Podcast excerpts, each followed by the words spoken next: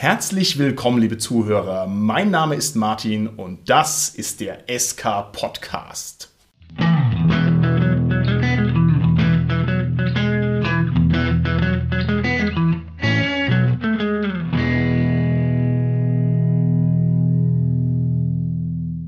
Bei mir heute im Studio sind meine lieben Gäste, der Richard, der Carsten und der Holger. Der Richard hier. Hallo, hier ist der Carsten. Ja, hallo, der Holger hier. Die heutige Folge ist mit Sicherheit eine Sternstunde des Rollenspiel-Podcastens, denn wir werden heute das Thema aufgreifen, um das wir schon seit ungefähr 115 Folgen herumschleichen. Wir werden heute mal ein für alle Mal festlegen, was denn das beste Rollenspiel ist, das wir haben. Lieber Cast, der hier bei mir im Kreis rumsitzt, welche Kriterien würden wir denn ranziehen, um das beste Rollenspiel von dem Spreu der ganzen nachrangigen und schlechten Rollenspiele zu unterscheiden? Ich finde gleich zu Beginn, das ist eine etwas schwierige Frage, Martin. Man muss versuchen, wie man es irgendwie vielleicht operationalisieren kann. Ich würde sagen, irgendwie über Beliebtheit, dass man eben schaut, was ist das Rollenspiel, das eben mit am beliebtesten ist, was am häufigsten mitgespielt wird, was den meisten gut gefällt.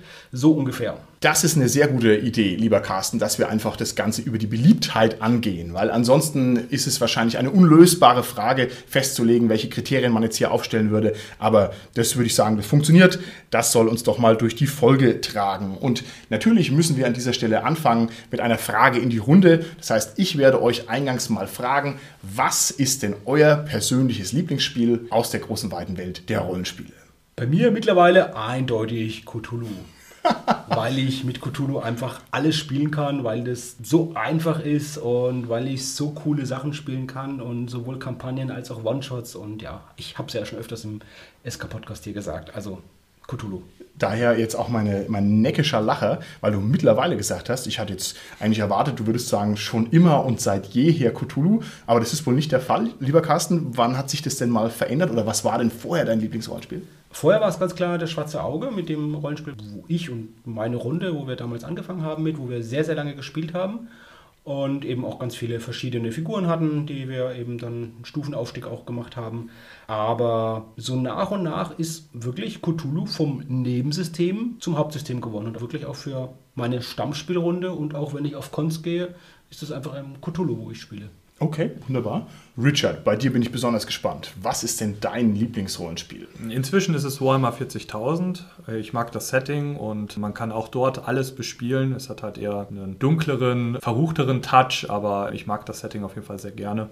Okay, welchen Weg hast du denn da hinter dich gelegt? Was waren denn vorher deine Lieblingsrollenspiele? Vorher waren es Dungeons and Dragons und ähm, die Welt der Dunkelheit. Ich bin begeistert, lieber Richard, dass wir hier mit dir einen D-Dealer als Verstärkung an Bord geholt haben.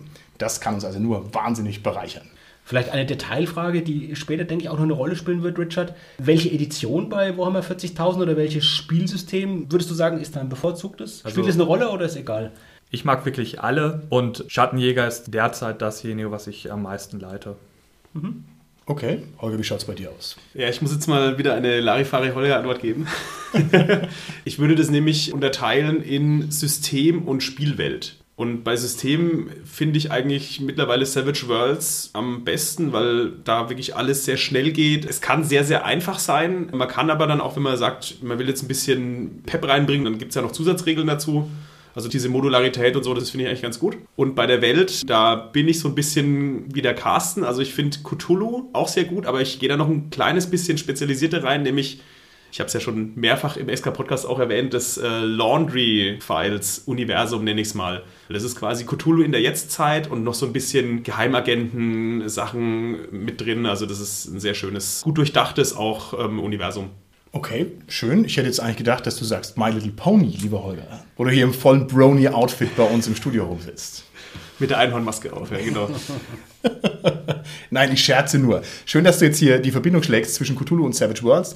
Meine Antwort wäre eigentlich auch Savage Worlds gewesen, aber ich bin mir mittlerweile unsicher. Und zwar war Savage Worlds für mich mit der gleichen Begründung, wie sie der Holger angeführt hat, jetzt für lange Zeit die große Entdeckung, nachdem ich von den regelschweren und eher zähen Rollenspielen gekommen bin, hat mich das sehr erlöst. Also ich habe endlich mal ein Rollenspielsystem gehabt, was mir nicht im Weg steht. Wo ich gesagt habe, okay, damit kann ich echt alles spielen, das geht schnell und leicht und flutscht.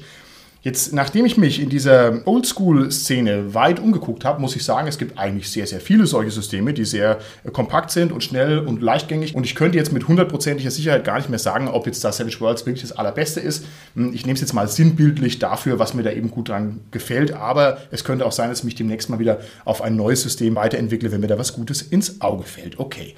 Jetzt ist es natürlich alles persönliches Blabla und jeder draußen an den Empfangsgeräten hat bestimmt irgendeine andere Vorstellung, welches Rollenspiel sein Lieblingsrollenspiel ist. Vielleicht können wir versuchen, das Ganze noch ein bisschen mehr zu umrahmen. Was glaubt ihr denn, lieber Cast? Müsste denn ein Rollenspiel auszeichnen, damit es in der Rollenspielnation mit seinen vielen, vielen Spielern und vielen, vielen Geschmäckern einen hohen Anklang findet? Damit es also zum Sieger gekürt werden kann und sozusagen auf eine Art Allgemeinzustimmung stößt. Was ist da wichtig? Zunächst einmal, denke ich, ist es ganz wichtig, dass es eine hohe Anschlussfähigkeit hat. Das heißt, die Welt muss irgendwie eingängig, gut verständlich sein und die Regeln müssen auch so sein, dass sie nicht zu kompliziert sind, dass sie auch gut verstanden werden, dass sie natürlich vielleicht auch ein Weiterentwicklungspotenzial haben, aber doch auch Leute, die das anfangen oder als Nebensystem beginnen, eben ganz gut reinkommen. Okay, also Einsteigerfreundlichkeit, würdest du sagen, ist wichtig. Ja? Ja. Gut, okay. Ähm, ein fantastisches Setting, Magie, Horror oder irgendwas anderes, was die Welt eben besonders macht. Okay, das finde ich einen sehr interessanten Punkt. Ich habe mich äh, jetzt länger mit Spieldesign auseinandergesetzt und da gab es von Profis aus dem Designbereich die These, dass man ganz arg aufpassen muss, dass man nicht zu verrückte und abgehobene Sachen macht. Also wenn ich jetzt zum Beispiel ein Science-Fiction-Setting entwickle, muss ich darauf achten, dass meine Raumschiffe immer als Raumschiffe zu erkennen sind. Wenn ich irgendwelche Alien-Raumschiffe mir ausdenke und die sehen dann aus wie Blumen oder wie Nudeln, ja, dann kann man schon mal die Hälfte aller Interessenten streichen, weil dann keiner unmittelbar versteht, was da los ist. Das bedeutet, es muss ja also eigentlich möglichst nah an der Verständniswelt der Konsumenten dran sein, im weitesten Sinne. Ne? Und jetzt hast du aber gesagt, Richard, ein fantastischer Einschlag ist wichtig. Beißt sich das nicht eigentlich? Müsste man nicht eigentlich sagen, die anschlussfähigste Spielwelt ist die reale Welt? Aber wir spielen ja nicht nur unser alltägliches Leben. Also wie sind denn diese beiden Komponenten zu verbinden oder wo ist da das Geheimnis? Ich würde sagen, die reale Welt ist dann einfach zu langweilig, als dass ich sie auch noch in einem Rollenspiel spielen wollen würde, wenn da nichts ja, Fantastisches noch mit drin ist. Also das geht ja auch so in Richtung, ich will was erleben, ich will so ein Sense of Wonder, ich will ja was Ungewöhnliches haben. Aber es sollte trotzdem, damit es halt einfach für den Einstieg ist, in der realen Welt verhaftet sein. Okay. Und was du gesagt hast, Martin, ist ja letztendlich ein gewisser Wiedererkennungswert. Mhm. Wobei ich eben eine Wiedererkennung nicht nur habe in Bezug auf die reale Welt, sondern natürlich das, was ich vielleicht eben auch sonst kenne aus Romanen, mhm. aus Film und Fernsehen. Und wenn wir da zum Beispiel auf Fantasy-Systeme gehen, die meisten frühen Fantasy-Rollenspiele oder immer noch die großen Fantasy-Rollenspiele sind doch letztendlich vergleichbare Welten mit Herr der Ringe. Also ich mhm. meine, mhm. wenn man anschaut, Herr der Ringe ist halt mit, sicherlich die, die bekannteste Fantasy-Welt. Und wenn wir schauen, viele, viele große Rollenspiele, die haben halt Elfen, die haben halt Zwerge, die haben Magier in der Welt. Also ganz viele Dinge, die es eben auch in Herr der Ringe schon gegeben hat. Ja. Und da haben wir auch einen Wiedererkennungswert, aber halt nicht eben zur realen Welt, sondern nur zu einer sehr sehr weit verbreiteten äh, fiktiven Welt. Ja, ich finde, das ist trotzdem eine spannende Frage. Da können wir uns auch nochmal ausführlicher damit beschäftigen. Denn auf der einen Seite brauchen wir den Sense of Wonder, auf der anderen Seite ist die Frage, inwiefern denn der Sense of Wonder bei einer bekannten Welt überhaupt noch da ist. Also das erste Mal, wenn ich einen Elfen sehe, einen dargestellten, sage ich, hoppla, spitze Ohren, das ist ja interessant, was ist mit dem los? Aber ab dem dritten Mal und die nächsten 10.000 Mal interessiert es einen halt nicht mehr. Ne? Also die Frage ist, ist eine Edo-Fantasy, wie du sie beschreibst, überhaupt noch fantastisch genug? Oder ist es nicht eigentlich schon wieder so biedermeierisch, schrebergärtnerisch altbekannt? Das wäre ja ein Vorwurf, was man zum Beispiel dem schwarzen Auge gerne macht, dass man sich da so wohlfühlt in seinem Gärtchen und dass das eigentlich gar nicht mehr da ausbricht. Aber ich kann es nicht lösen. Also es ist eine spannende Frage letztlich. Vielleicht die Lösung wäre einfach, wenn man sich so eine Glockenkurve vorstellt, dass man halt sagt, okay, es braucht erstmal einen gewissen Sense of Wonder, ein gewisses Element des Besonderen, wie du gesagt hast, Holger, damit es erstmal attraktiv ist. Mm, mm. Aber es darf halt auch nicht zu abgedreht mm. sein, weil dann ist es doch wieder nicht attraktiv. Okay. Ich würde auf jeden Fall Numenera einwerfen. Es ist ja ein Weird Fantasy System und das spielt ja mit dem Sense of Wonder im Extremum. Mm. Es hat fliegende Obelisken aus Bernstein und überall sind Naniten, die für diese Magie sorgen und alles ist verändert. Also da würde ich jetzt eben das Ende dieser Glockenkurve sehen, was ja. Carsten angesprochen ja. hat. Und vielleicht sind die ganz schlauen Konstrukte die, die so sind wie Harry Potter, die also die Leser abholen in der normalen Welt und dann erst sagen, ah, und jetzt kommt später erst der fantastische Einschlag. Das ist vielleicht auch ein Grund für den Erfolg? Ich, ich weiß es auch nicht. Gut, es gibt sicherlich noch weitere Attribute. Zum Beispiel muss wohl ein beliebtes Rollenspiel auch eine gewisse Verbreitung haben. Also mir nützt mein privates Rollenspiel nichts, wenn es das beste Rollenspiel ist, aber es kennt keiner außer mir. Also irgendwie muss es resonieren in der Welt der Rollenspieler. Was natürlich auch wieder ein fieses Kriterium ist, weil um zu resonieren, muss es ja gut sein und es kann aber nur gut sein, wenn es schon resoniert hat. Also ich weiß auch nicht. Aber genau das habe ich mir auch gedacht. Es muss halt einfach wirklich auch verbreitet sein, damit ich es halt, was ich, online spielen kann mit Leuten, damit ich halt zu Hause halt Leute finde Ja. im Umkreis, wenn ich eine Aushang mache im Fantasy-Laden zum Beispiel und wenn ich auf Cons gehe, dass es halt auch Runden gibt, die da angeboten werden. Oder wenn ich die Runde anbiete als Spieler, dass halt auch Leute Interesse haben, sich Ja. an dem System einzutragen und, und mitzumachen. Ja, ist einfach so. Ich glaube auch, da beißt sich ein bisschen die Ratte in den Schwanz, Ja, aber ja. wir können es gar nicht auflösen. Ja, und was vielleicht heutzutage noch ganz wichtig ist, dass es eine unglaublich leichte Verfügbarkeit in den neuen Medien hat. Also ich finde, ein Rollenspiel, das auf YouTube ordentlich präsent ist, keine Ahnung, aktuell fällt mir da D&D vor allem ins Auge, das ist natürlich eine große Stärke und wird die Beliebtheit auch erhöhen, wohingegen alle Rollenspiele, wo du halt nur ein einziges Video dazu findest im ganzen YouTube-Universum, das hat es wahrscheinlich sehr viel schwerer, einen hohen Beliebtheitsgrad zu erreichen. Gut, wem von unseren Hörern jetzt hier noch weitere Kriterien einfallen, der möge uns das doch bitte mitteilen. Ich bin mir sicher, weil wir das jetzt ein bisschen im Schweinsgalopp durchziehen, dass uns da noch wichtige Sachen durch die Lappen gegangen sind. Aber ich glaube schon, dass wir die Kernpunkte hier einigermaßen erwischt haben. Und dann äh, würde ich sagen, nähern wir uns auch schon dem Kern unserer heutigen Folge. Und zwar der Frage, wie man denn jetzt messen kann, welches Rollenspiel überhaupt beliebt ist. Und das wirkt wie so eine triviale Frage, aber ist es halt einfach überhaupt gar nicht. Also rauszukriegen, was beliebt ist, ist wirklich schwierig. Und da gibt es ganz leicht so einen äh, Wahrnehmungsfehler, den man sich auflädt. Also zum Beispiel, ich gehe jetzt auf eine Convention und auf den Conventions, die ich aktuell besuche, ist zum Beispiel Splittermond immer ganz schön ordentlich verbreitet. Also ich war jetzt schon lange auf keiner Convention mehr, wo nicht wenigstens mehrere Runden Splittermond da waren. Und jetzt ist die Frage, kann man anhand von so einem Convention-Eindruck schon schließen, wie beliebt so ein System ist? Was meint ihr denn? Ist das eine ausschlaggebende Größe? Jein, wenn du jetzt natürlich sagst, ich gehe auf Conventions, dann gehst du ja sicherlich auf bestimmte Conventions. Wenn du zufällig auf Conventions gehen würdest oder wenn andere Leute für dich aussuchen würden, dann wäre das vielleicht was anderes. Aber da du ja wählst, auf welche Conventions du gehst, ist sicherlich da ein gewisser Bias drin, also eine Neigung drin, dass du halt ne, vielleicht eher auf Conventions möglicherweise gehst, wo halt häufiger Splittermund gespielt wird. Okay, alles klar. Gut, was hätten wir denn noch für Kriterien oder nach welchen Marken können wir denn entscheiden, welche Rollenspiele beliebt sind und welche nicht? Es gibt ja Foren wie das Tunnelorn, das große Tunnelorn-Forum, wo man halt natürlich ermessen kann, wie weitgehend Systeme bespielt werden. Ja, das ist sehr schön, dass du das sagst, denn das Tarnelorn, das großartigste Rollenspielforum, das es da draußen gibt, ist sortiert nach Rollenspielen. Das heißt, man kann also sehr schön einen Blick drauf werfen und man kann zum Beispiel gucken, wie häufig diese Subforen frequentiert sind. Und ich finde, das gibt schon mal einen sehr guten Eindruck, wenn man zum Beispiel guckt, wie viele Threads sind denn bei dem einen Rollenspiel und wie viele sind denn bei dem anderen. Was sagt ihr denn zu der Herangehensweise? Ist es triftig oder eher nicht? Ich würde sagen, um sich einen groben Überblick zu verschaffen, hilft es natürlich. Aber man muss da natürlich auch bedenken, das ist ja quasi ein öffentliches Diskussionsforum und da wird natürlich diskutiert. Also wenn es jetzt ein kontroverses Rollenspiel ist, dann hat es natürlich vielleicht auch sehr, sehr viele Themen, die dazu aufgemacht werden in dem Unterforum. Das bedeutet jetzt aber nicht unbedingt, dass es dann beliebt ist. Okay. Das ist, finde ich, ein wichtiger Punkt mit dem, dass das eben erstmal die Diskussionshäufigkeit nicht unbedingt direkt auf die Beliebtheit schließen lässt, weil halt gerade wenn was kontrovers ist oder vielleicht sogar schlecht ist, wenn da so ein Shitstorm losgeht, ja, könnte ja genau sein, ne? Es geht ein Shitstorm los für irgendwas und äh, kennen wir auch ein paar Beispiele aus der Rollenspielgeschichte, müssen wir jetzt nicht näher drauf eingehen, aber ein anderer Punkt, der mir einfällt, genauso ist natürlich, dass das ein übergreifendes Forum ist. Es gibt aber ja gerade zu einigen großen Rollenspielen natürlich eigene Foren schon. Also ich zum Schwarzen Auge, zu Cthulhu, zu Splittermond gibt es eigene Communities, relativ große. Und da ist es wahrscheinlich auch so, dass die Spieler, die in diesen Communities sind, halt vielleicht nicht so den Antrieb haben oder das Bedürfnis haben, sich vielleicht im Tunnelorn noch mit anderen Ja. auszutauschen, weil Ja. die halt mit ihrer Community halt relativ gut bedient sind und halt da halt einfach nicht mehr vielleicht die zeitlichen Ressourcen haben, in, wie wir alle, ne, in zufälligen Ja, ja. Rollenspielforen zu lesen.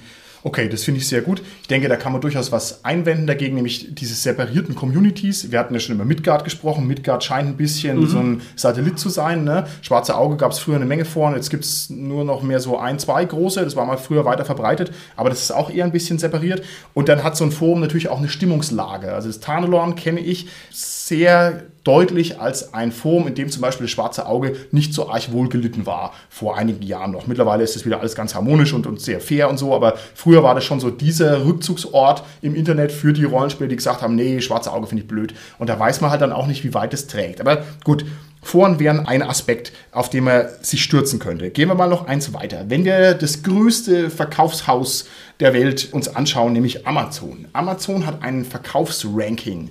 Ähm, man könnte doch auch so rangehen, dass ich einfach gucke, was verkauft sich auf Amazon gut und dann habe ich im Prinzip eine perfekte Liste, wo ich ablesen kann, was ist beliebt, was ist nicht beliebt. Was sagt ihr denn dazu? Also ich weiß, dass viele Autoren aus dem Belletristikbereich natürlich wirklich da sehr drauf schauen auf die Verkaufsränge und dass mhm. das, gerade wenn was neu rauskommt, dass der sehr wichtig ist und immer zu gucken, dass man da einen guten Platz hat oder das eben als Maßstab herangezogen wird.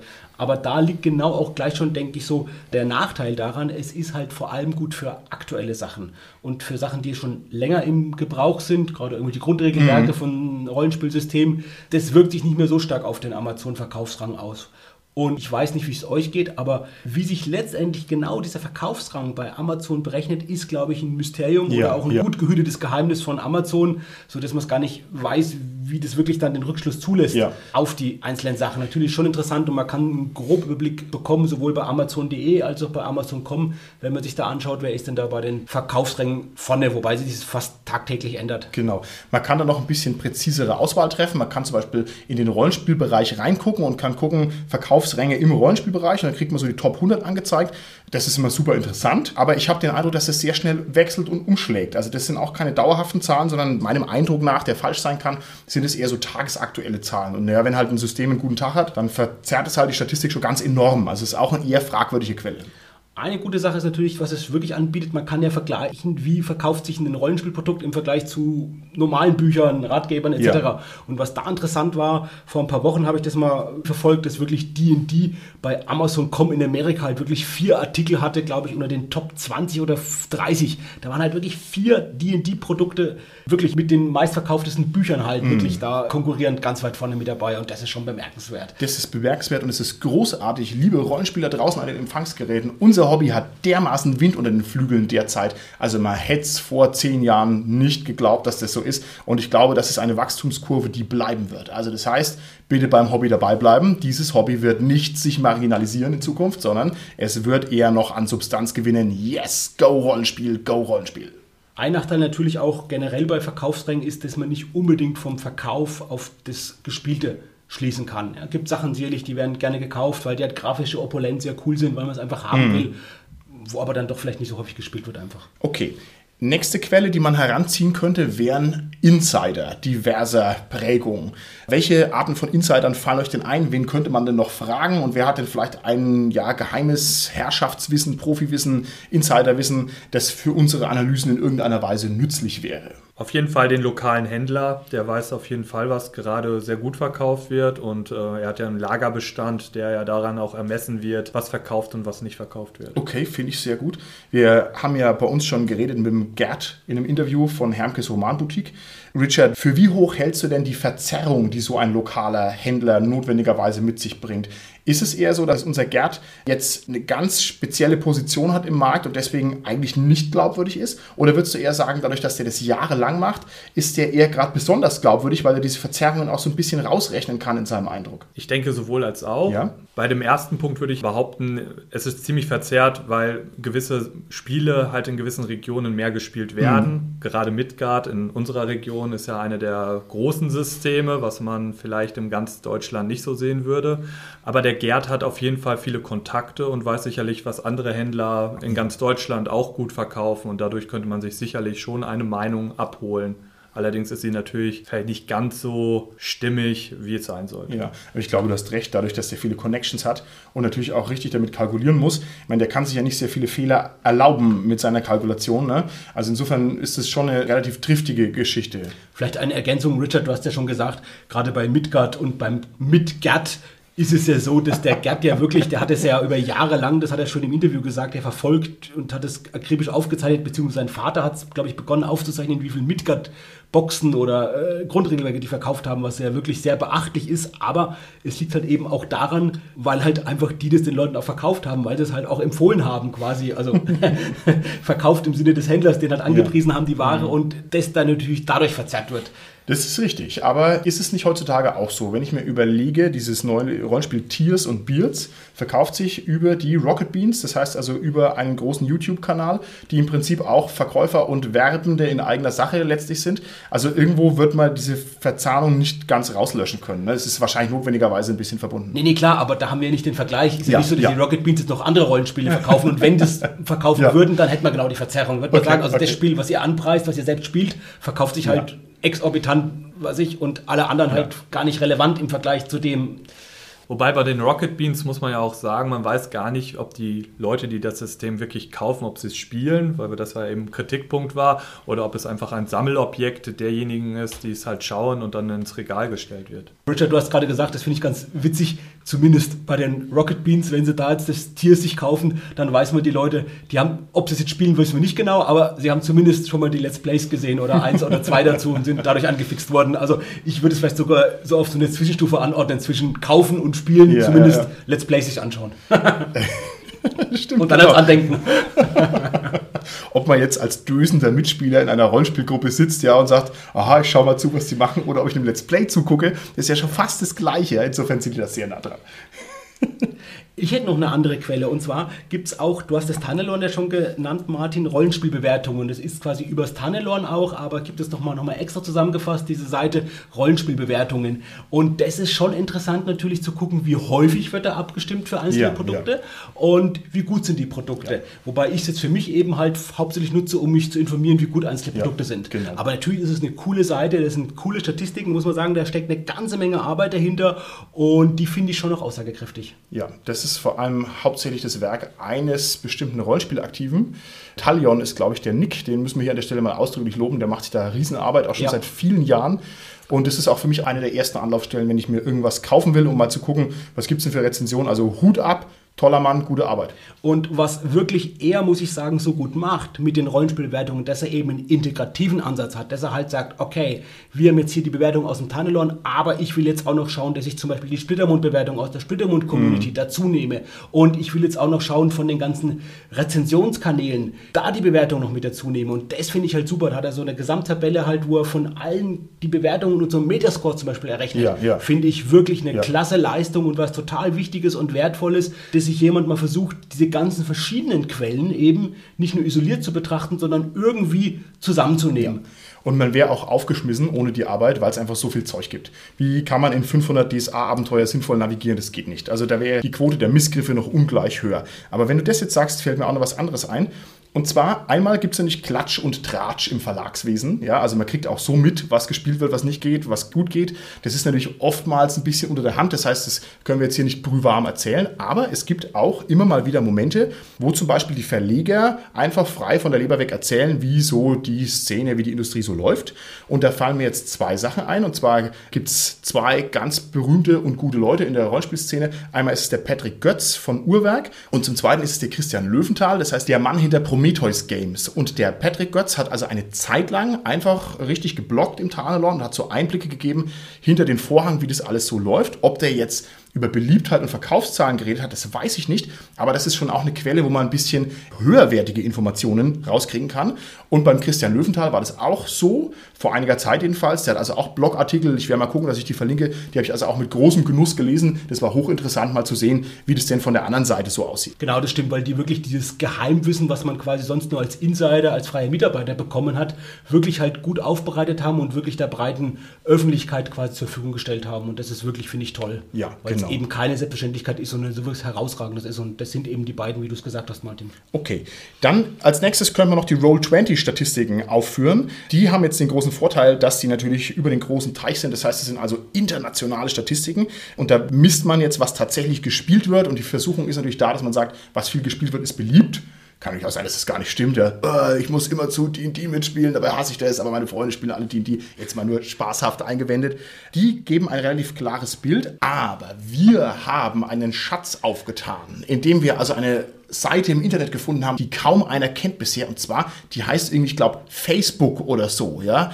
Ein Upstart-Unternehmen, ja, also äh, das wird vielleicht mal das neue heiße Ding. Jedenfalls haben wir das entdeckt und da haben wir also äh, gefunden, diverse Gruppen und diverse Aussagen zu den Rollenspielen. Und da gab es jetzt jüngst eine große Umfrage, und zwar zur Beliebtheit der Rollenspiele. Und wir werden jetzt mal, nachdem wir den Generaldurchzieher gemacht haben durch verschiedene mögliche Quellen, uns jetzt ein konkretes Ergebnis vornehmen und mal schauen, was ist denn quasi Stand heute, also die Aufnahme jetzt für diese Folge ist am 17.02. Was ist denn Stand heute laut einer riesengroßen Facebook-Umfrage das beliebteste Rollenspielsystem, das derzeit da ist? Bevor wir vielleicht dann wirklich jetzt wirklich, wirklich ins Eingemachte gehen und da über diese sehr interessanten Ergebnisse sprechen, denke ich, müssen wir zwei Sachen noch tun. Wir müssen kurz nochmal erläutern, was da diese Bedingungen dieser Umfrage waren und dann natürlich schon nochmal auch ein bisschen kritisch abwägen, warum wir jetzt die genommen haben.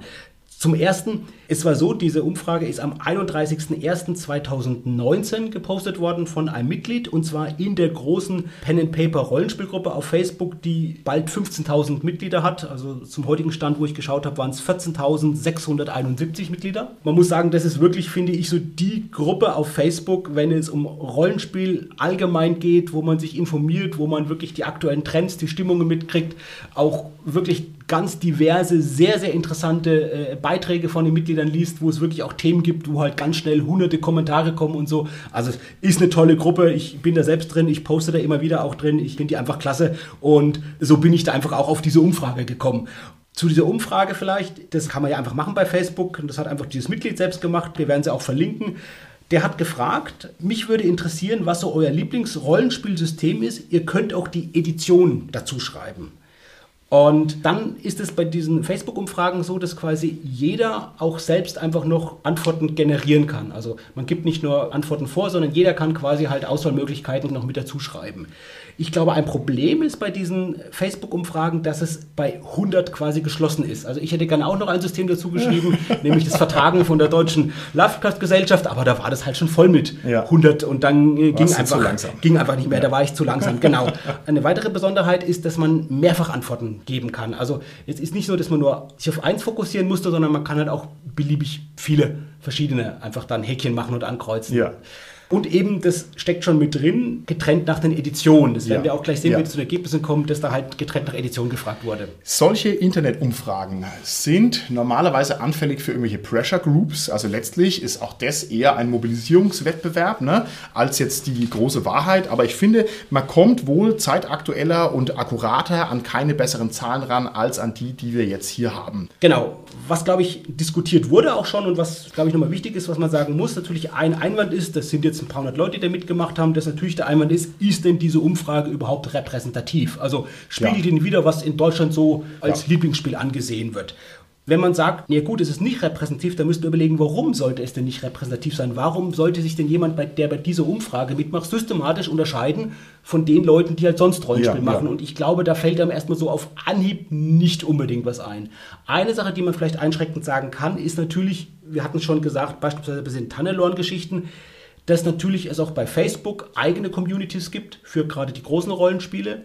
Dass es gut sein kann, dass natürlich Leute, die ihr Lieblingsrollenspiel haben und dieser eigenen Community bei Facebook dem Lieblingsrollenspiel sind, vielleicht nicht so das Bedürfnis haben oder die Veranlassung haben, eben auch in dieser allgemeinen großen Rollenspielgruppe mitzutun ja. und da mitzulesen und da vielleicht gar nicht Mitglied sind oder gar nicht aktiv sich daran beteiligen. Das ist vielleicht, so denke ich, eine Einschränkung, die man treffen muss. Ansonsten finde ich super spannend, das sind eben aktuelle Zahlen jetzt aus dem deutschsprachigen Raum. Nochmal nach den Editionen aufgedröselt, finde ich super spannend, das werden wir eben sehen und ja, bin gespannt, was ihr dazu sagt zu den Zahlen, wenn wir uns jetzt mal genau anschauen. Okay. Wir haben das Problem, 100 Einträge auf der Liste sind also nicht sinnvoll vorlesbar in einem Podcast. Das heißt, wir haben uns überlegt, wir werden das einfach in bestimmte Ligen unterteilen. Und zwar jeder Rollenspieler ist ja gleichzeitig auch ein aktiver Sportler und Fußballer, das weiß jeder. Ja? Und das heißt, da versuchen wir also jetzt hier äh, direkt euch, liebe Hörer, anzusprechen. Wir werden mal anfangen mit der ersten Bundesliga, das heißt die erste Liga der Rollenspiele. Und das sind von diesen 100 Rollenspielen diejenigen, die über 100 Stimmen bekommen haben. Und das sind insgesamt genau fünf. So, und jetzt hätte ich gerne, lieber Richard, dass du uns diese fünf vorliest und zwar wie die Lottofee. Das heißt, dass du jetzt sagst, auf Platz fünf, ja, und dann arbeitest du dich langsam vor, bis Katzen im Weltall. Hoppasa, ich wollte es noch nicht vorwegnehmen. Richard, Bühne frei. Also auf Platz 5 Pathfinder mit 100 Stimmen. Auf Platz 4 Shadowrun 5 mit 130 Stimmen. Auf Platz 3 D&D 5 mit 165 Stimmen. Auf Platz 2 DSA 4.1 mit 182 Stimmen. Und auf Platz 1 Katzen im Weltall. Äh, Cthulhu mit 203 Stimmen. Juhu! Okay, okay. Also, jetzt, lieber Cast, das ist doch mal ein spektakuläres Ergebnis, ja? Welche von diesen fünf Nennungen hat euch denn am allermeisten überrascht? Womit habt ihr denn am allerwenigsten gerechnet? Ja, im Prinzip hat mich schon ein bisschen überrascht, dass Cthulhu wirklich auf Platz 1 ist. Also ich, das mag wahrscheinlich damit zusammenhängen, dass das so ein ideales Zweitsystem ist. Also ich denke, viele Leute haben halt eigentlich ein anderes System als das Hauptsystem. Also ich gehe da jetzt mal stark von aus, dass es dann irgendwie in unserem Fall DSA 4.1 ist. Und dann wird halt ab und zu mal ein One-Shot Cthulhu mit reingenommen. Also anders kann ich es mir jetzt nicht wirklich erklären. Okay, was hat dich am meisten schockiert oder überrascht an diesen fünf? Gefreut, natürlich gefreut. und das gleiche wie der Holger, natürlich, dass Cthulhu an Platz 1 ist. Ich würde es genauso einschränken wie du, Holger. Ich glaube, das liegt halt, ich habe es ja schon gesagt, vielleicht auch am System dieser Umfrage, dass es halt mehrfach Antworten auch zugelassen hat, sodass auch das zweite und dritte System natürlich mit angegeben werden konnte. Ich glaube aber schon, und das sehe ich auch aus der Beobachtung gerade von dieser großen Facebook-Rollenspielgruppe heraus, dass Cthulhu für viele mittlerweile schon zum Hauptsystem geworden ist, ähnlich wie es mir gegangen ist. Also natürlich hat es sicherlich viele Leute, die es als Zweit- und Drittsystem spielen, aber ich glaube schon, dass es viele Leute gibt, für die mittlerweile Cthulhu das Erstsystem auch geworden ist. Okay, Richard, was hat dich da am meisten umgehauen bei diesen fünf? Dass DSA 4.1 auf Platz 2 ist oh, und nicht DSA ja. 5. Oh ja, okay, genau, das habe ich mir nämlich auch gedacht. Ich bin eigentlich von all diesen Nennungen komplett geplättet. Ich hätte das alles so nicht erwartet. Also Cthulhu auf Platz 1 ich hätte es nicht auf Platz 1 eingeschätzt, aber dass es sehr weit oben dabei ist, auf alle Fälle. Vor allem, weil ich der Meinung bin, Cthulhu ist einfach an sich so eine internationale Marke. Das lacht einen von den Brettspielen an. Da gibt es im Internet wahnsinnig viel. Es hat einen Meme-Charakter und so weiter. Also es ist einfach mittlerweile so bekannt. Das ist einfach ein internationales Ding. Ne? Und da kann halt unser bröseliges äh, DSA einfach nicht so richtig mithalten. Ja, äh, DSA 4.1, oh ja. Also DSA 4.1 auf Platz 2, das ist ja echt verrückt. Ne? Und jetzt unter den Top 5 war DSA 5 halt auch noch nicht dabei, muss man auch sagen. Das hätte ich auch so nicht erwartet. Also da werden wir auch noch ein bisschen drüber sprechen müssen, aber das ist auch sehr interessant. Die 5, muss ich sagen, hätte ich auch nicht ganz so hoch eingeschätzt. Was sagt ihr denn dazu? Wieso ist denn D&D 5 auf Platz 3? Wir sind doch in Deutschland eigentlich kein D&D-Land. Wie kann es sein, dass das jetzt hier auf Platz 3 ist? Stimmt, also du hast natürlich recht, dass das auch ein bisschen überraschend ist, weil der Konsens quasi war, bis jetzt äh, die 5 rausgekommen ist, 3.5 ist die beste Edition ever und also ich denke, äh, da, da stimmen mir einige zu. Und das gab es aber in Deutschland, also es war nicht so verbreitet, das ist richtig. Und jetzt mit D&D 5 wird es halt stärker auf den deutschen Markt forciert. Ne? Also da kommen jetzt die ganzen Sachen raus, die schöne Einsteigerbox und die ganzen Bücher sind zwar relativ teuer, also die machen jetzt nicht die Kampfpreise wie Pegasus, aber trotz allem drückt es stark auf den Markt jetzt. Okay. Zudem hat D&D 5 natürlich eine sehr große YouTube-Szene. Es hat sehr viele Let's Plays, sehr viele sehr, sehr gute Let's Plays, darunter eben mit Matt Mercer. Und ich denke, dadurch wird es auf jeden Fall noch weiter nach oben ja. gehypt. Es ist vielleicht das modernste der Rollenspielsysteme, weil es diese YouTubeisierung hat. Also ich finde es super angenehm, mir die D5-Videos reinzuballern. Und zwar 20 Stück an der Zahl, weil es Spaß macht, sich über den äh, Ranger und den Paladin und den Rogue oder was, sich da einfach voll labern zu lassen. Also das ist schon mächtig. Und ich hatte ja vorhin schon was gesagt zu den Verkaufsrängen von D&D 5 in Amerika. Mhm. Das ist halt so, so erfolgreich in Amerika, dass es halt einfach ein Teil davon, du hast gerade gesagt, Richard, auch zu uns überschwappt. Zum Beispiel durch die YouTube-Szene. Wir sehen es auch an den, du hast sie vorhin erwähnt, Martin, Roll-20-Statistiken. Ja. Die können wir verlinken, die sind vom ersten Quartal 2018. Aber was da wirklich bemerkenswert ist, D&D an Platz 1 mit, glaube ich, über 60 Prozent, ja, ja. die dieses Rollenspiel spielen. Und dann kommt erstmal lange gar nichts. Also in Amerika, wenn man sieht, also oder im englischsprachigen Raum, das ist halt halt wirklich krass. Ja. Und ich glaube auch, dass in Deutschland es Leute gibt, viele, die eben die englischen YouTube-Videos sehen, einige, die sicherlich auch die englischen Ja. D&D-Publikationen eben sich holen, weil die etwas günstiger sind als die deutschen und eben auch natürlich Leute, die deutschen D&D-Publikationen Ja. spielen. Und deshalb kommt es, glaube ich, das ist so ein Mix, glaube ich, wie diese Zahl zustande kommt. Wiewohl ich da schon nochmal einhaken muss. Also, dass D&D in Amerika groß ist, also auf der Welt riesengroß ist, das ist klar. Ich habe auch gerade vor einigen Tagen erst nochmal mit dem Dan von Feel the Boot gequatscht. Der hat mir das also auch nochmal bestätigt. D&D dominiert einfach alles. Aber ich finde, in Deutschland war das bisher nicht so der Fall. Also in Deutschland war D&D immer deutlich unterm schwarzen Auge. Und es ist jetzt hier immer noch hinterher, aber das ist ja fast gleichrangig. Also das ist sehr seltsam. Kann es vielleicht sein, dass DSA in einer Phase der Schwäche sich gerade befindet? Ist das eine Erklärungsmöglichkeit oder nicht?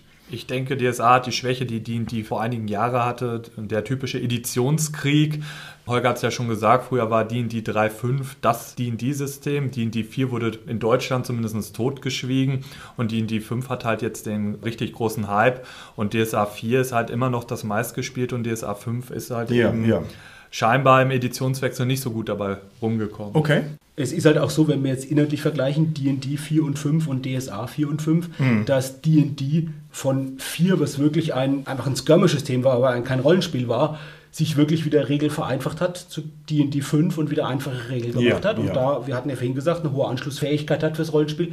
Während DSA 5, was natürlich auch angetreten war, zu vereinfachen und eingängige, einfache Regeln zu haben, aber trotzdem ja, wenn man sich so anschaut, durch die Produktpalette, Ja. die es einfach gibt, äh, ich glaube, Produktflöte haben sie auch schon mal bei einem Crowdfunding selbst, äh, die Ulysses-Leute schon mal ein bisschen äh, letztendlich selbst augenzwinkernd gesagt, aber wenn man guckt, was halt so einfach rauskommt, ist zum Beispiel jetzt bei Magie, ich glaube, jetzt gibt es mittlerweile schon drei Magiebände bei DSA 5 und das ist halt Wahnsinn, dass ich halt sage, ich will irgendwie Magie richtig spielen und dann, je nachdem, wenn ich halt alles spielen will, dann brauche ich halt jetzt drei Magiebände.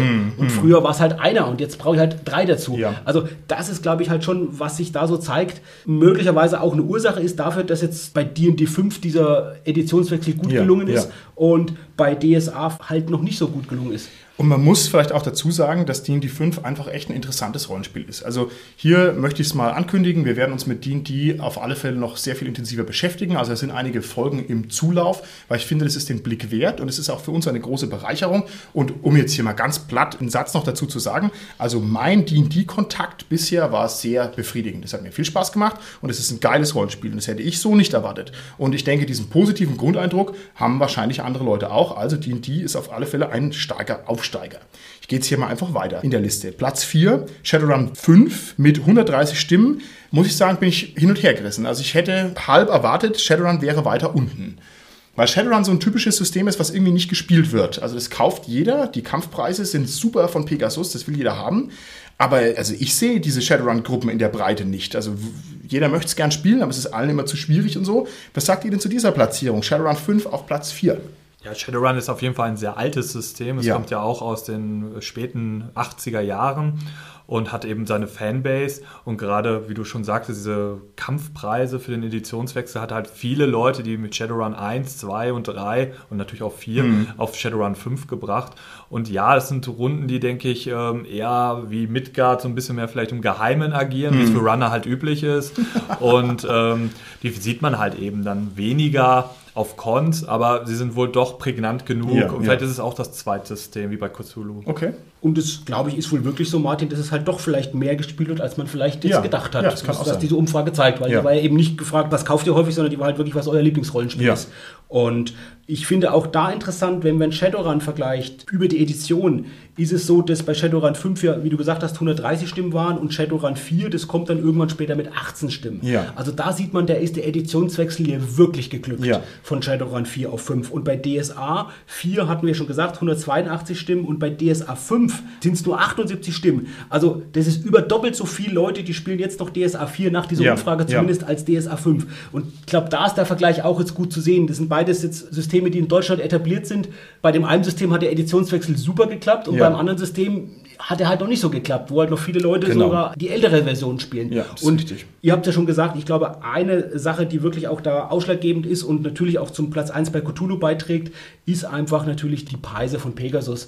Und tatsächlich ist es auch beabsichtigt. Ich kann mich entsinnen an ein Interview, das war irgendwo bei einem YouTube-Interview mit dem Chefredakteur, mit dem äh, Tobias Hamelmann von Shadowrun und der hat wirklich gesagt, die haben sich überlegt, was können wir tun, damit wir nicht so viele Leute verlieren beim Editionswechsel von Shadowrun 4 auf 5.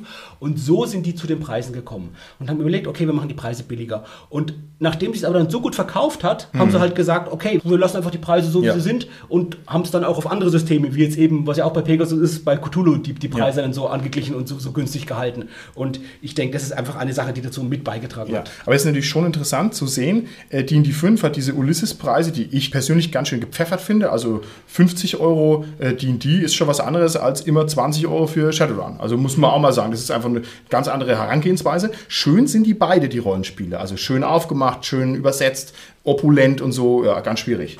Die, die hat aber den Vorteil, A, es ist prägnanter bei YouTube und B, hat es eine Einsteigerbox, die man halt recht kostengünstig bekommen kann und im Englischen sogar ein leichtes Regelwerk, was man umsonst runterladen kann. Dadurch ist der Zugang, denke ich, zu D&D auch wegen der Werbewirksamkeit in den Medien einfach viel mehr gegeben als Shadowrun. Okay.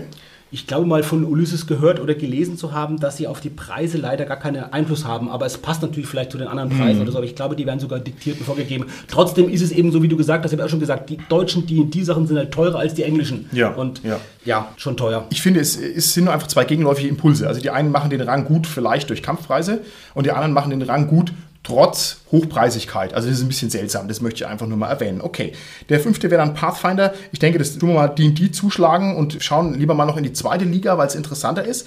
Also wir haben es jetzt mal so sortiert, dass wir gesagt haben, die zweite Liga der Rollenspiele, die beinhaltet im Sinne dieser Statistik alle Rollenspiele, die unter 100 Stimmen bekommen haben und zwar bis zu 25 Stimmen. So, und auch jetzt hätte ich gern wieder hier die Lottofee, die uns das vorliest. In dem Fall macht es bitte mal der Holger. Fang doch mal an. Was ist denn das letzte Rollenspiel, was noch in der zweiten Liga drin ist? Mit exakt 25 Stimmen haben wir da Warhammer Fantasy in der Second Edition, etwas weiter drüber. DSA 2 und 3, also ist als Punkt zusammen hier in der Liste mit 27 Stimmen. Gleich auf damit sind äh, Midgard und Warhammer 40k.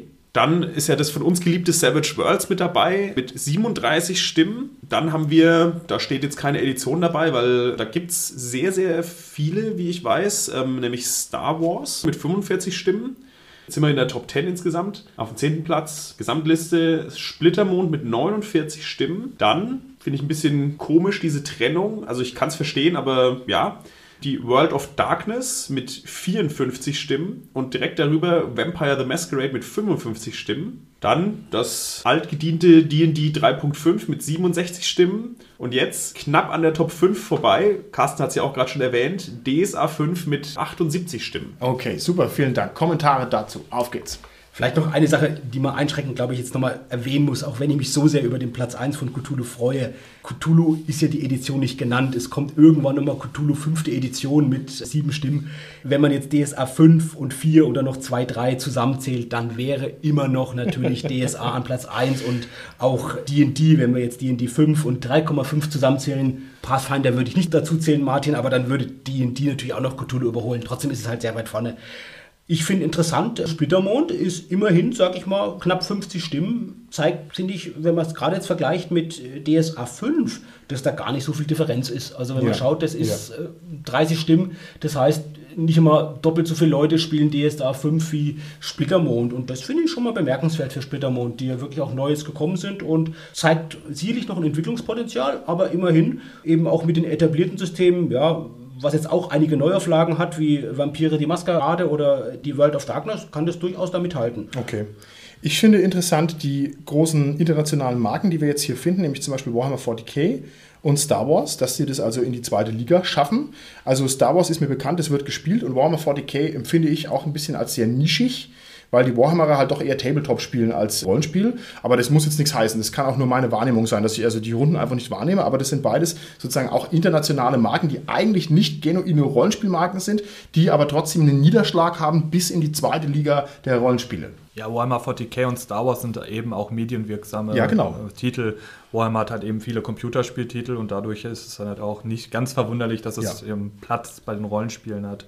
Ähm, was mich auch nicht wundert, ist überhaupt, dass so viele Fantasy-Systeme eben in den Top 10 sind. Ich meine, wir haben halt den klassischen Fantasy, was wir vorher schon besprochen haben mit DSA, mit D&D, aber eben auch Urban Fantasy mit der World of Darkness oder Cyberpunk Fantasy mit Shadowrun und Space Opera mit Star Wars. Also von daher ist eigentlich das ganze Spektrum an Fantasy, an Ja. Fantastik halt eigentlich auch gegeben. Richtig, gut. Was man ja sieht, interessanterweise, was fehlt, jetzt gerade bei den Fantasy-Systemen, es fehlt halt ein Herr der Ringe.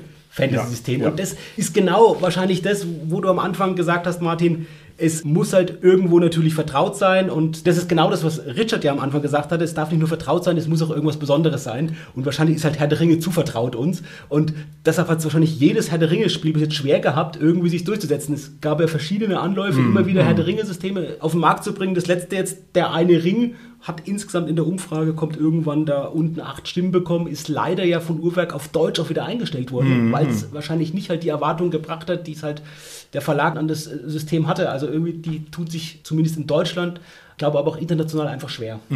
Das Problem ist auf jeden Fall, dass gerade Filmtitel, Serientitel und auch Comics als Rollenspielsystem ähm, Probleme hat auf dem Markt, sowohl im Englischen als auch im Deutschen. Genau, und ich glaube, die einzige Ausnahme ist, was wir hier haben in der Top 10 mit dabei, ist eben das Star Wars Rollenspiel. Das ist, glaube ich, halt das, das einzigste, glaube ich, das ist noch einigermaßen, würde ich sagen, so als Filmrollenspiel sich auf dem Markt behaupten Ja. kann.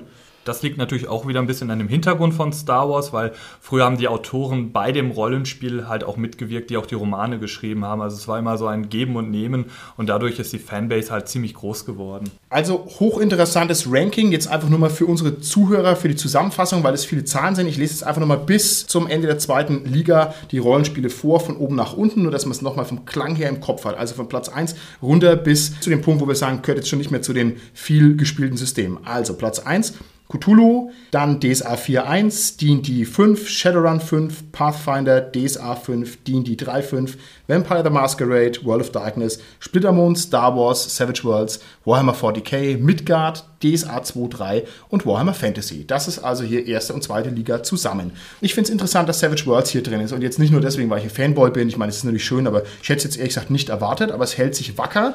Wir waren vielleicht mit unserer Analyse, dass es ein schönes, handelbares, crunchiges System ist, gar nicht so weit ab. Jetzt ist natürlich die Frage, wo ist hier Fate? Ja, weil Fate ist ja auf der Skala möglicherweise das Gegenstück dazu, also das narrative Universalsystem. Richard, wo ist Fate? Im Aufstiegskampf. also Fate ist ähm, genau ein Platz unter unserer Liste. Mit 23 Stimmen ist Fate Core eben gelistet worden. Also es befindet sich im Aufstieg. genau, also ist knapp dabei. Ja, Ja. die konkurrieren aber natürlich mit Earthdown mit 22 Stimmen und Siebte See mit 20 Stimmen eben um einen Relegationsplatz. Man, ich glaube auch gerade Siebte See jetzt mit der Neuauflage bei Pegasus auch wieder mit wirklich ganz beachtlichen Output an, an Produkten und auch eben wieder sehr günstigen Preisen ist am Aufstreben. Und da werden wir mal gucken, wer den Relegationskampf gewinnt. Genau. Und jetzt ist natürlich die Liste für uns viel zu lang, um die noch weiter vorzulesen. Wir werden es auch verlinken, da kann jeder mal gucken, vielleicht seine Stimme sogar noch abgeben oder gucken, wie sich das verändert. Ich würde sagen, wir machen jetzt noch mal ein paar Einzelspots aus den kommenden 80, die unserer Meinung nach irgendwie einen Wert von Interesse haben. Ich gehe es mal einfach durch und wenn euch was einfällt oder wenn ihr was sagen wollt, lieber Cast, dann tut's doch einfach.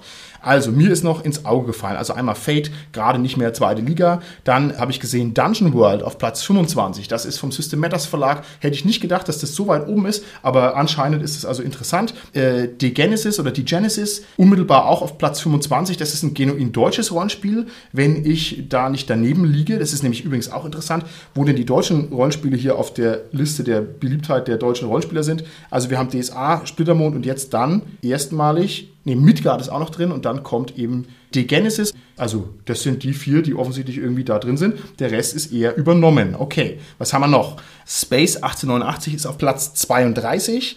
Dann kommt Hexen, relativ neu, auf Platz 33. Es gibt noch Dungeon Slayers auf Platz 43. Da hatten wir mal eine schöne Folge gemacht dazu. Ich hätte gedacht, Dungeon Slayers hätte viel mehr Potenzial gehabt, aber das ist irgendwie ein bisschen verstolpert, ne? Das stimmt, gerade bei Dungeon Slayers muss man sagen, was da ja wirklich das Bemerkenswerte ist, ist die leichte Zugänglichkeit. Dadurch, dass es eben, ich glaube sogar das Regelwerk immer noch gratis auch gibt. Uhrwerk hat Ja. ja eine Printversion, aber auch ganz, ganz viele Abenteuer, auch sehr handlich in diesem Einseiter-Abenteuern und so. Da gibt es ja ganz, ganz viel Zeug. Gibt wirklich, finde ich, eine große, sehr aktive Community. Ja. Und wundert mich ein bisschen, dass es so niedrig ist, aber es könnte ja vielleicht wieder sein, dass die Community für sich ist und vielleicht gar nicht so darauf angewiesen ist, jetzt wieder hier sich in dieser Gruppe Ja, ja. Äh, zu beteiligen. Genau. Mich hat es verwundert, dass Starfinder so wenig Stimmen hat, weil es ja das nächste große Rennen von Paizo war nach Pathfinder. Und scheinbar läuft Science Fiction mit Fantasy nicht so ganz so gut gerade. Und das hatte mich schon echt verwundert, dass das so tief das ist auf Platz 55, muss man dazu Ja. noch sagen. Es hat also vier Stimmen, ist also unter ferner Liefen. Ne? Das ist in derselben Liga wie Tales of Equestria. Auf Platz 58, das heißt My Little Pony, das Rollenspiel. Das hätte ich ja eigentlich auf Platz 2, 3 oder 1 äh, vermutet, aber naja, kommt vielleicht noch. Ist noch die Bekanntheit noch nicht äh, ausreichend da. Vielleicht noch bemerkenswert finde ich das Rollenspiel Tears von den Rocket Beans. Das ist so um den Platz 50 rum, hat insgesamt nur sieben Stimmen bekommen. Da würde ich aber wiederum genau dasselbe vermuten, wie was ich gerade schon gesagt habe zu Dungeon Slayers. Ich kann mir gut vorstellen, dass viele Leute das Tiers jetzt gekauft haben. Die Erstauflage waren 5000 Exemplare, die waren wirklich alle ausverkauft. Jetzt gibt es eine Nachbestellung für die zweite Auflage. Und ich bin mir ziemlich sicher, dass wir da Rollenspiele haben in der Liste, die sicherlich nicht 5000 verkaufte deutsche Exemplare haben, die aber einen Platz haben, der viel, viel höher ist als des Tiers. Also ist einfach anzunehmen, dass das Tier schon bekannter ist, aber die Leute, die Tier spielen, halt vielleicht noch gar nicht sonst von der Rollenspiel-Community groß eine Ahnung oder Kontakt mit der Rollenspiel-Community hatten und deshalb vielleicht auch nicht in dieser Facebook-Gruppe sind und sich daran noch nicht beteiligen an den Diskussionen. Und dann ist die Liste natürlich sehr lang. Da geht es also dann ganz schön weit. So die zweite Hälfte der 100 Einträge. Da ist viel drin. Es ist schwierig, was sich jetzt hier noch qualifiziert, dass wir es mal erwähnen. Mir ist noch ins Auge gefallen, einmal No Return. Das läuft mir auf den Conventions über den Weg. Das ist also auch eine deutsche Entwicklung, die sollte man vielleicht im Auge behalten. Die sind ganz sympathisch, machen tolle Sachen. Und DSA Ilaris, das ist also ein alternatives DSA-Regelsystem, hat es immerhin auf die Liste gebracht, finde ich auch toll. Also quasi eine Fanarbeit, die hier mithalten kann auf der Liste. Und ansonsten wird es schwierig. Was mir noch ins Auge gestochen ist, ist eben das Lied von Eis und Feuer, wo eigentlich, kann man sagen, wahrscheinlich der Serienhit momentan ist so, wo wir uns alle jetzt auf die nächste Staffel ja schon freuen und der fieberhaft entgegensehen. Und das hat halt gerade mal vier Stimmen bekommen und kommt halt echt so, keine Ahnung, Platz 60, 70 Ja, oder so. ja. Zeigt halt auch wieder vielleicht, dass die wirklich diese großen Systeme, die zu bekannt sind, irgendwie von den Serien und Filmen, eben Ja. sich nicht so als Rollenspiel einfach durchsetzen. Schade. Ja, Ja, ein Wermutstropfen als Fate-Fan ist natürlich Wearing the Cape, was auch ähm, eher im unteren Ranking mit einer Stimme platziert worden ist. Aber das zeigt eben auch, dass Superhelden jetzt gerade sehr schwierig im Rollenspiel haben, was halt nicht im Film ist, aber Vielleicht eine Sache, denke ich, die wir da einschränkend sagen können, und das trifft, glaube ich, jetzt gerade auch unter anderem auf Wearing the Cape zu. Es ist halt auch ein relativ neues Rollenspiel. Ja, es ja. gibt es noch nicht so lange auf dem Markt. Und natürlich haben die Rollenspiele, die schon länger auf dem Markt sind, natürlich auch mehr Möglichkeiten zum Lieblingsrollenspiel von jemandem zu Ja. werden auch. Ja? Cthulhu war es halt auch nicht bei mir die ersten 10 Jahre oder 15 Jahre. Insofern glaube ich, wenn Wearing the Cape länger auf dem Markt ist, hoffen wir doch mal als Fate-System, dass das auch dann doch etwas beliebter Genau. wird. Verdient Es- hat's. Ich bin noch nicht dazu gekommen, mir das Buch richtig konzentriert zu Gemüte zu führen. Es ist auf alle Fälle sehr schön. Also es ist so ein Buch, das liegt dann rum auf irgendwelchen Convention und ich laufe immer vorbei und denke mir, ach, wie schönes Buch. Also sehr ansprechend. Ich könnte mir auch vorstellen, dass es noch ein bisschen Zug kriegt. So, jetzt sind wir die Liste durchgegangen. Liebe Zuhörer draußen an den Empfangsgeräten. Wir müssen unbedingt von euch wissen, welche Platzierung euch jetzt da persönlich irritiert hat, was ihr erwartet habt, wo ihr darüber erstaunt wart oder ob ihr noch Kommentare dazu habt, ob ihr vielleicht noch Anmerkungen habt, warum welche Rollenspiele auf welchen Plätzen sind. Also wenn ihr da Gedanken dazu habt, das muss bitte uns mitgeteilt werden, idealerweise in den Kommentaren, damit wir da auch drauf eingehen können.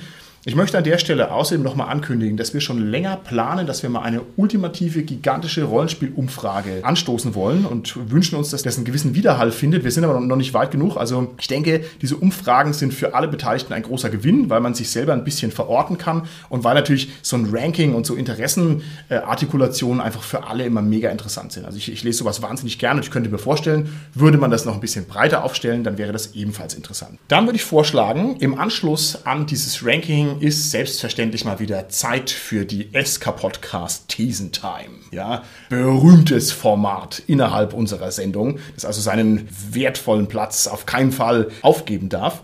Und eingeladen ist natürlich auch an dieser Stelle wieder jeder Zuhörer, während hier mein Cast noch in den Unterlagen verlegen wühlt und sich die Haare rauft, schon mal selbst eine Meinung zu formulieren, was ihr denn davon haltet. Und mein Cast ist jetzt hier angehalten, auf die Larifari-Holger-Antworten zu verzichten, sondern ich möchte jetzt auf die These, die ich jetzt hier raushaue, immer eine möglichst prägnante Antwort haben. Das heißt, man muss sich entscheiden, ob man die These unterstützt oder nicht, einfach damit wir hier pointierte Meinungen rauskriegen. Erste These. Deutsche Rollenspiele verlieren auf dem deutschen Markt derzeit an Boden. Richtig oder nicht richtig? Ich muss da wirklich Jein antworten. Ich Nein, mache es jetzt einmal und ich nein, muss es doch. Und zwar nein, folgendes. nicht als erstes. Wir haben ja Cthulhu an Platz 1. Und ich finde, natürlich ist Cthulhu ein amerikanisches Rollenspiel, jetzt übersetzt auf Deutsches. Aber genauso wie Shadowrun ist es eben so, dass das halt nicht nur reine Übersetzungen sind, sondern dass es natürlich auch deutsche Autoren gibt, die bei Shadowrun bei Cthulhu schreiben und auch halt deutsche Settings. Die sind auch sehr beliebt, beispielsweise bei Cthulhu. Die sind sogar beliebter als die amerikanischen Schauplätze. Insofern ist es zwar natürlich, dass das amerikanische Rollenspiele sind, die aber auch deutsch ergänzt sind. Und das muss man einfach einschränkend dazu sagen. Lieber Holger, du wirst die Antwort vom Carsten einfach komplett rausbieben. Jetzt deine Chance, das zu übertrumpfen. Ist es so oder ist es nicht so? Also ich würde bei dieser Thematik sagen, ja, die deutschen Rollenspiele verlieren ein bisschen gerade an Boden, weil die sich meiner Meinung nach zu stark noch auf ihrem Ruhm des Vergangenen sozusagen ein bisschen ausruhen. Und jetzt kommen halt die ganzen amerikanischen oder auch aus irgendwelchen anderen Ländern die Spiele und werden halt sehr gut übersetzt auf Deutsch und sehr gut von der Aufmachung her rausgebracht. Und dann stehlen die einfach quasi den Deutschen da die Käufer.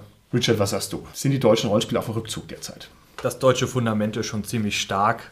Die DSA und Splittermundsäulen sind fest, aber ja, es bohrt sich so ein kleiner Wurm dadurch und das Fundament ist am Wackeln. Aber ich glaube, dass die deutschen Rollenspiele nicht am Boden verlieren, aber dass die die 5 trotzdem immer weiter steigen wird von den Zahlen. Okay, gut. Ich glaube, es ist so. Ich glaube, die deutschen Rollenspiele verlieren an Boden und zwar deshalb, weil DSA schwächelt, kann es nicht anders sagen. Also wenn ich es auf den Punkt bringen sollte, da ist in meinen Augen das, wo die Luft gerade ein bisschen rausgeht. Wir werden sehen, ob sich stabilisiert, kann ich mir auch gut vorstellen. Was die Zukunft bringt, weiß sowieso keiner, aber ich sehe da aktuell den Schwachpunkt. Okay, nächste These. Richtig oder falsch? Neue Editionen sind unglaublich wichtige Kriterien dafür, ob ein Rollenspielsystem sich hält oder ob es abstürzt. Wenn ich mich entscheiden muss, sind neue Editionen schlecht, weil sie in der Regel immer dazu führen, dass die neuen Systeme schlecht verkauft und schlecht gehandhabt werden. Okay. Sie sind aber ein guter Indikator einfach dafür zu gucken, wie sich ein Rollenspiel vielleicht in der Zukunft entwickeln wird und wie es damit weitergeht.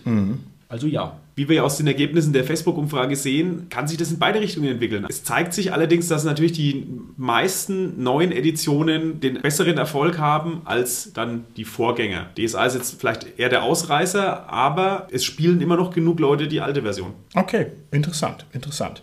Nächste These. Stabile Rollenspiel-Fandoms sind durch nichts zu ersetzen. Also das heißt, gemeint ist, dass die Rollenspieler irgendwie wahnsinnig resilient sind und dass die eine wahnsinnige Beharrungsfähigkeit haben. Und wer also einmal angefangen hat, Katzen im Weltall zu spielen, der spielt es 40 Jahre lang. Das ist damit gemeint. Also ist es so oder ist es nicht so? Ist für ein Rollenspiel das stabile Fandom absolut maßgeblich oder nicht? Ich glaube, es war früher wichtiger und verliert aber mittlerweile an Boden, das Fandom, weil er eben Leute auch jetzt durch die viele Auswahl und durch eben die leichte Zugänglichkeit über YouTube-Videos zum Beispiel sich schnell einen Eindruck von anderen Systemen verschaffen können und es viele neue Systeme gibt, die sehr einstiegsfreundlich sind und dann doch auch geneigt sind, vielleicht zu wechseln. Okay. Oder eben, weil man halt vielleicht dann seinen Wohnort wechselt und dann eine neue Gruppe sucht und vielleicht halt nicht gleich sein System findet und dann halt einfach halt ein anderes System dann spielt. Okay. Ich glaube, dass starke Communities immer noch wichtig sind und wichtig bleiben, weil die eben bei Diskussionen und anderen Regelfragen immer zur Seite stehen und man immer einen Halt hat. Okay. Ich halte einen stabilen Fandom auch für wichtig. Die Frage ist, er muss sich ja natürlich erstmal entwickeln. Also bei Splittermond sehen wir ja, es entwickelt sich gut, obwohl es ja ein relativ neues System ist. Also ich würde auch sagen, das ist saumäßig wichtig und zwar vor allem, weil da halt die Whales drin sind. Also du brauchst als Rollenspielverlag Leute, die alles kaufen, weil die finanzieren dich halt, ne? Und das kriegst du wahrscheinlich nicht durch die Systemhopper hin. Wenn jemand ein Systemhopper ist, der von System zu System springt, der kauft sich wahrscheinlich schon das Splittermond Grundregelwerk, aber der wird sich nicht alle 20 Regionalspielhilfen kaufen und dafür brauchst du halt schon das stabile Fandom, die sagen, ich kaufe mir alles, ich interessiere mich für alles. Ich würde sagen, nach wie vor ist das absolut relevant. Und das dürfte also auch der Grund dafür sein, dass wir ganz viele Systeme haben, die wahrscheinlich durch ein starkes Fandom überleben. Ich sage jetzt mal Midgard, ne? das einfach so ein traditionelles Rollenspiel ist, das jetzt möglicherweise gar nicht so diesen neuen Zulauf hat. Also ich würde eher sagen, das ist so. So, letzte These. Ein Newcomer ist auf dem Rollenspielmarkt absolut chancenlos. Was sagt ihr zu dieser These? Nein, und das zeigt Tiers. Okay. 5000 Exemplare in der ersten Auflage verkauft, kann man ruhig nochmal wiederholen, habe schon mal gesagt in der Folge. Das ist einfach bemerkenswert für ein neues Rollenspiel. Zeigt halt eben auch, wie wichtig mittlerweile die Online-Vermarktung durch YouTube-Channels ist und Let's Plays. Okay. Also ich würde auch sagen, dass das eher nicht stimmt. Sieht man jetzt an dem Erfolg der ganzen Erzählspiele eigentlich. Das ist natürlich nicht ein Verlag, der jetzt alle Erzählspiele rausbringt. Sagen wir in Deutschland schon noch ein bisschen gebündelter, weil System Matters bringt ja da relativ viele Sachen raus. Mhm. Und wie gesagt, es sind halt mehrere Systeme, aber ich denke, die verkaufen sich in Summe ganz gut. Ja, okay. Ich denke, das beste Beispiel auf dem internationalen Markt war Paizo, die Pathfinder rausgebracht haben mit den D&D 3.5 Lizenzen und die zum absoluten Überstart waren und Wizard of the Coast einfach verdrängt haben. Und die waren Newcomer und die haben es halt gezeigt. Okay, wow, gut, siehst du, da fehlen mir die Einsichten. Ich dachte, das wäre irgendwie verschwistert, diese beiden Systeme. Ist es tatsächlich nicht interessant. Okay, Das gleiche Beispiel gibt es ja auch für den deutschen Markt, haben wir ja schon erwähnt, Splittermond. Das ist ja erst seit ein paar Jahren überhaupt im Handel und hat ja einen guten Erfolg jetzt hingelegt. Okay, ich spreche da dagegen gegen euch. Also ich sage, Newcomer sind chancenlos und zwar, weil ich nämlich der Meinung bin, dass die immer von demselben Baumstamm zehren. Das heißt, was wie ein Newcomer wirkt, ist eigentlich gar kein Newcomer, sondern es ist im Falle von Splittermond also letztlich irgendwo ein DSA-Spross trotz allem, wenn man mal jetzt ein bisschen fies ist und Pathfinder ist ein D&D-Spross und dementsprechend glaube ich, das sind gar keine Newcomer. Also es fehlt in meinen Augen irgendwie so der totale Brecher, dass man sagt, das Harry Potter Rollenspiel und das Harry Potter Rollenspiel räumt dann den Markt auf ähm, mit starker Marke, einfach zugängliches Rollenspiel, gute mediale Vermarktung. Das finde ich fehlt total. Auch dadurch, dass das Lied von Feuer und Eis einfach nicht kommt und dass ja, diese Sachen also irgendwie nicht zünden. Insofern würde ich sagen, nee, Newcomer hat es sehr schwer. Es gibt viele Heartbreaker, aber richtig den Angriff sehe ich noch nicht. Aber ich lasse mich gerne eines Besseren belehren. Ja, bei Harry Potter ist ja das Problem, dass die Lizenz eben nicht von der Autorin weitergegeben wird für Rollenspiele. Ich denke, jeder Verlag würde dazu ein Rollenspiel rausbringen, wenn sie es dürften. What? Eigentlich muss man sagen, ist es ja wirklich sehr, sehr schade fürs Rollenspiel, weil gerade Harry Potter halt so bei der Jugend und natürlich bei den jetzt Erwachsenen, die mit Harry Potter aufgewachsen sind, halt so bekannt und so verbreitet ist. Und wenn es ein Rollenspiel geben würde, das ja auch dann Weltbände hat und Hintergrundbeschreibungen hat, das würden natürlich auch viele Leute kaufen, die noch nie vorher Rollenspiel gemacht haben. Und es würde wirklich sicherlich viele, viele Leute zum Rollenspiel bringen, als Newcomer-Rollenspiel, aber ist halt leider nicht. Ist ja leider nicht. Okay. Ein kleiner Einwurf noch, die World of Darkness war damals ein Newcomer und sie hat was Neues geschaffen. Aber inzwischen Ja. ist es wirklich schwierig, da gebe ich dir recht, Ja. Martin. Aber das ist auch was, wir können da lange drüber sprechen. Das ist ja wahnsinnig interessant. Also die World of Darkness, würde ich sagen, ist schon ein bisschen der Querschläger hier in der ersten bis zweiten Liga, weil es eben nicht ganz klassische Fantasy ist, sondern ein bisschen off. Aber wo ist denn jetzt hier das Piratenrollenspiel, was irgendwie wahnsinnig durch die Decke geht? Gibt's nicht. Wo ist denn das Spionenrollenspiel, was durch die Decke geht? Gibt's auch nicht. Gut, vielleicht Shadowrun, ja. Aber ich finde, es gäbe eine Menge interessante Möglichkeiten, aber da kommt irgendwie nichts Neues nach. Na, ich bin gespannt. Kann sein, dass wir gerade wieder durch den Zuwachs im Rollenspiel eine neue Zeitphase einläuten und vielleicht kommt's ja noch. Jetzt, wenn wir über die Aufsteiger im Rollenspielbereich sprechen, müssen wir natürlich auch sagen, dass der SK-Podcast seinerseits natürlich zu den Absteigern im Rollenspiel-Podcast-Bereich gehört. Und zwar deswegen, weil wir natürlich wahnsinnig Boden verloren haben gegenüber dem aufsteigenden Katzen im Weltraum In-Time-Podcast. Ja, wir müssen uns also überlegen, ob wir also dagegen noch irgendwie anstehen können, aber wir jetzt sagen, okay, das war's gewesen und äh, wir ziehen unseren Hut. Ja? Miau. Ja. Ja. Also gut, ne? Dann bis zum nächsten Mal. Tschüssi. Tschüss.